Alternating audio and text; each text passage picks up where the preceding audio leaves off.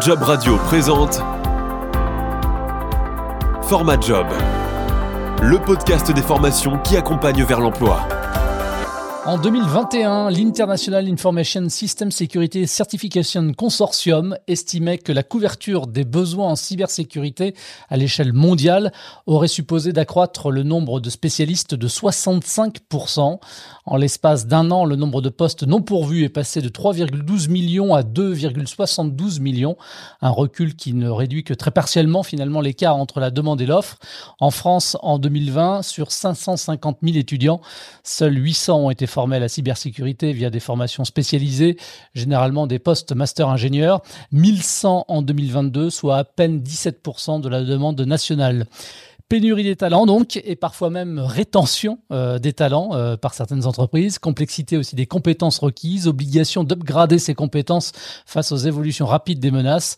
Dans ce nouvel épisode de Format Job, le podcast des formations qui accompagne vers l'emploi, on parle des difficultés justement à former et recruter des talents dans un secteur en tension, la cybersécurité. Un programme disponible sur jobradio.fr. Vous pouvez également vous abonner gratuitement sur l'ensemble des plateformes de diffusion de podcasts. Bonjour Patrice Chélim. Bonjour. Vous êtes euh, directeur fondateur de l'école CSB School. Merci de répondre gentiment à mon invitation. Alors, vous êtes, euh, je crois, implanté en, plein cœur hein, du quartier des affaires de, Lyon, c'est ça? Oui, je confirme. Nous sommes euh, à 10 minutes à pied de la gare Pardieu. Voilà, vous avez ouvert la Cybersecurity Business School il y a un an. C'était en septembre 2022. Vous avez pu accueillir vos premiers étudiants en bachelor et master. Une deuxième promo également à intégrer à l'établissement en mars dernier. Vous formez à quel métier en fait? Alors, à quel métier forme-t-on, euh, sachant que la cybersécurité est un domaine euh, vaste qui comprend environ une trentaine de métiers?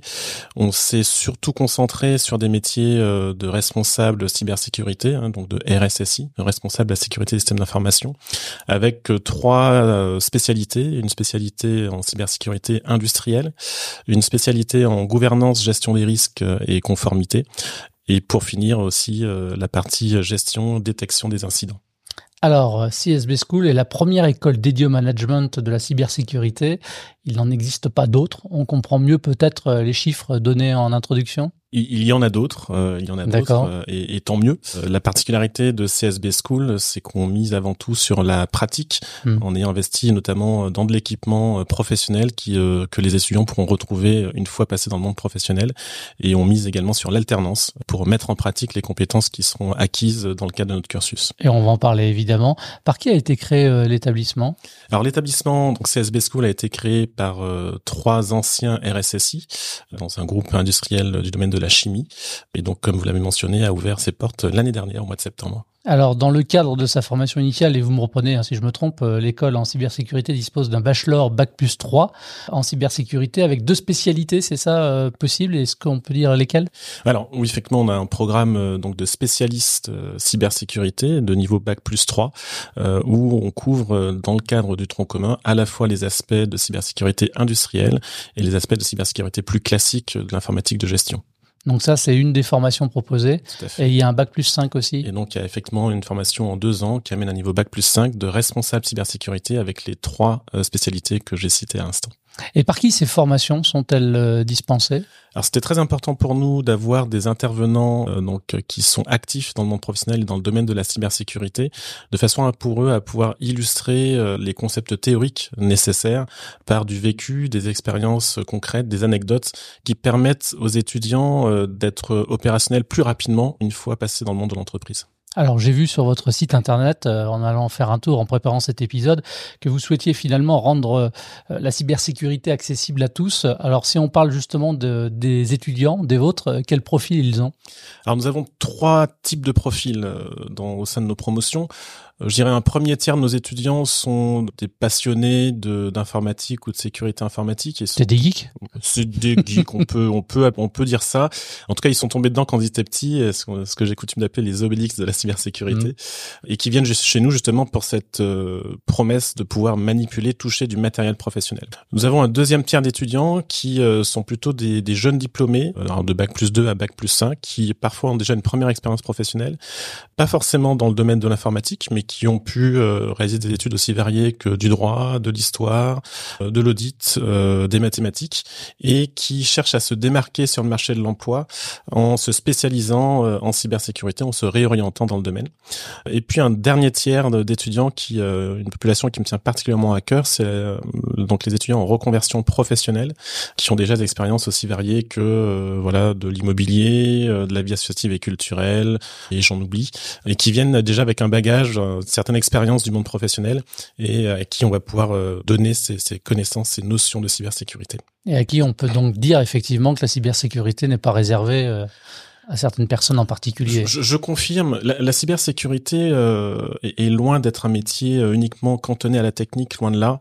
On fait le pari et on réussit en fait à amener à la cybersécurité des profils qui n'étaient pas forcément euh, destinés à évoluer dans ce domaine.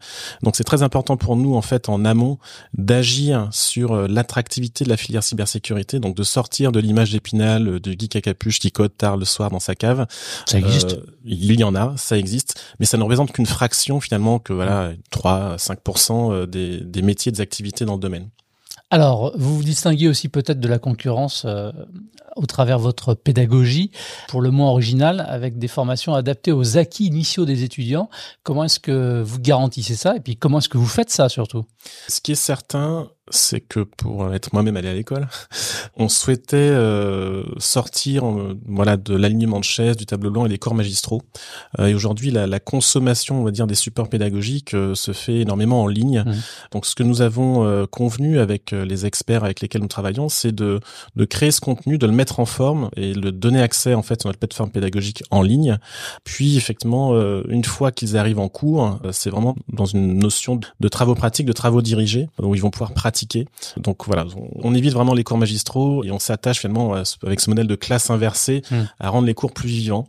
Ce qui a d'ailleurs deux effets. Hein. Un effet déstabilisant à la fois pour les étudiants qui avaient plutôt l'habitude d'attendre d'arriver en cours euh, pour assimiler les concepts et puis de travailler ensuite sur des cas pratiques. Euh, donc là, ça demande une certaine responsabilité, une certaine autonomie euh, dans l'apprentissage, mais aussi déstabilisant pour les intervenants qui sont plus dans un mode descendant et qui parfois se retrouvent avec des questions sur des concepts théoriques auxquels ils n'ont pas forcément toujours hmm. les réponses. Hmm. Donc ça demande aussi de s'adapter euh, du côté euh, du corps enseignant. Donc euh, de la pratique plutôt que de la théorie. Et c'est peut-être pour la blague, j'ai vu aussi que vous interdisiez la prise de notes.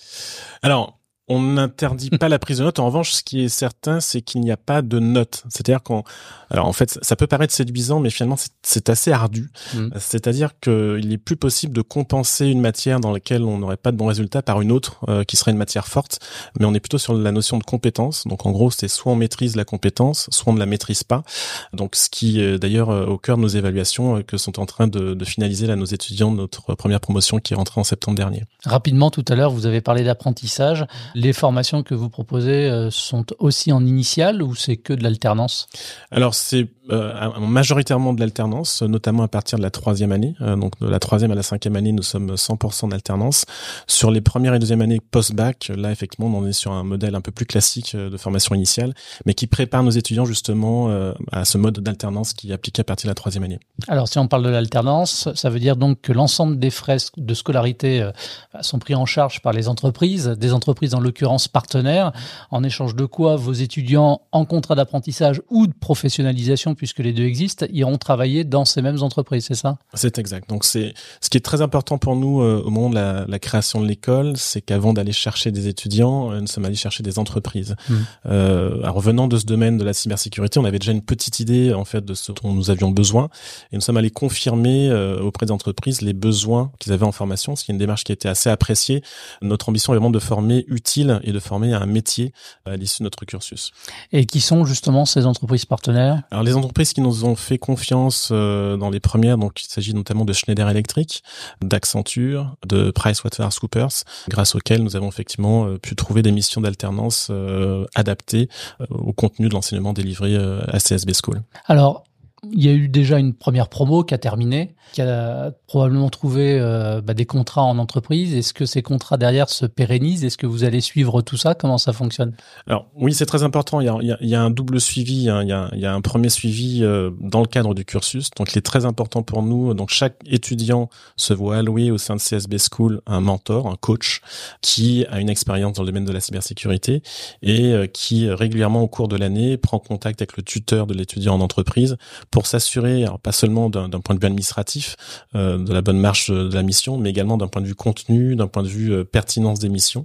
donc ça pour nous c'est clé. Et puis effectivement à l'issue, une fois le diplôme en poche, l'idée c'est aussi de créer cette communauté en fait d'alumni qui va pouvoir échanger sur des problématiques communes que chacun chacune retrouve dans, dans le cadre de ces de ces missions. Quelles sont les conditions d'admission pour euh, les étudiants? Alors les conditions d'admission, euh, la, première c'est on, va tester la, cohérence et la pertinence du projet professionnel du candidat et son adéquation avec les besoins des entreprises de partenaires qui ont été identifiés. Donc ça c'est vraiment clé. Il faut avoir cette motivation, il faut avoir cet intérêt pour le domaine, pas seulement venir chez nous parce que la lumière est allumée et que les profs étaient sympas. Donc ça c'est la, la première chose. La deuxième c'est également un niveau d'anglais. Alors qui n'est pas euh, discriminant, on va dire, à l'entrée, euh, mais on a l'ambition euh, d'améliorer ce niveau d'anglais, en tout cas de lever les inhibitions qui font que certaines fois on n'ose pas.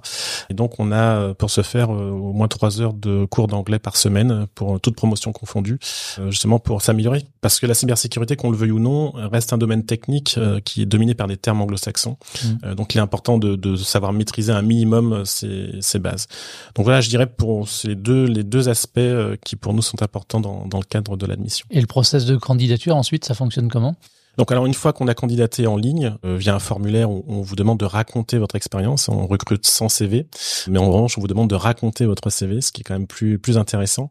Une fois que ce formulaire est rempli, nous recevons les candidats en entretien, donc euh, je les rencontre euh, pour la plupart à 99%. Quand je rencontre les candidats, j'ai finalement ma casquette non pas de directeur d'école, mais ma casquette de RSSI en me posant la question est-ce que je voudrais travailler avec cette personne? Est-ce que je voudrais cette personne dans mon équipe? Et si oui, sur quel domaine d'activité en fonction de ce qu'on peut percevoir? Alors, évidemment, euh, je, je mets un bémol, hein, ça reste de l'humain, donc c'est pas une science exacte. Mm. Euh, ce qu'on perçoit ou le potentiel qu'on perçoit chez un candidat est pas forcément celui qui est perçu par les entreprises euh, qu'ils seront amenés à rencontrer, mais c'est déjà un bon début. On, on fait en sorte de préqualifier finalement un profil avant de le soumettre et de le proposer euh, aux entreprises qui ont exprimé un besoin. Donc ça, c'est vraiment très important pour nous, voilà, d'avoir ce matching qui est fait entre un profil et un besoin. Alors, pour les cours, rapidement, euh, c'est uniquement du présentiel ou c'est du distanciel aussi Alors, pour la partie euh, théorique, euh, c'est ça peut tout à fait être du distanciel, hein, parce mmh. qu'on a une plateforme pédagogique accessible en ligne. En revanche, pour tout ce qui est travaux pratiques, là, on le fait en présentiel, avec des, des, intervenants donc professionnels qui sont présents sur place à CSB School. Alors, nouvelle catégorie d'apprenants aussi, euh, ce sont euh, bah, les salariés, puisque à destination des entreprises, vous venez également de lancer une offre de formation euh, continue, parce que, bah, comme je pouvais le dire en introduction, les menaces, elles évoluent, les entreprises doivent s'assurer aussi que leurs collaborateurs, finalement, update leurs compétences en permanence. C'est ça l'idée? Tout à fait. On, se rend compte finalement de, de deux choses lorsqu'on voit voir une entreprise en termes de besoins de compétences en cybersécurité. Soit il y a une certaine maturité avec déjà une équipe de cyber en place, et donc euh, il y a un besoin effectivement euh, d'un alternant ou d'une alternante. Donc là, c'est effectivement quelque chose euh, auquel on peut répondre via nos étudiants. Soit voilà, c'est un autre besoin qui est exprimé, qui est un besoin justement de soit de monter en compétence ou de maintien en compétence d'une partie de l'équipe de l'entreprise, à la fois sur la sensibilisation, je dirais de base à la bonne hygiène, aux bonnes pratiques de cybersécurité, ou alors des formations plutôt d'expertise de niche, notamment dans le domaine de la cybersécurité industrielle. Donc nous avons délivré effectivement nos premières formations intra-entreprise euh, là sur les trois derniers mois.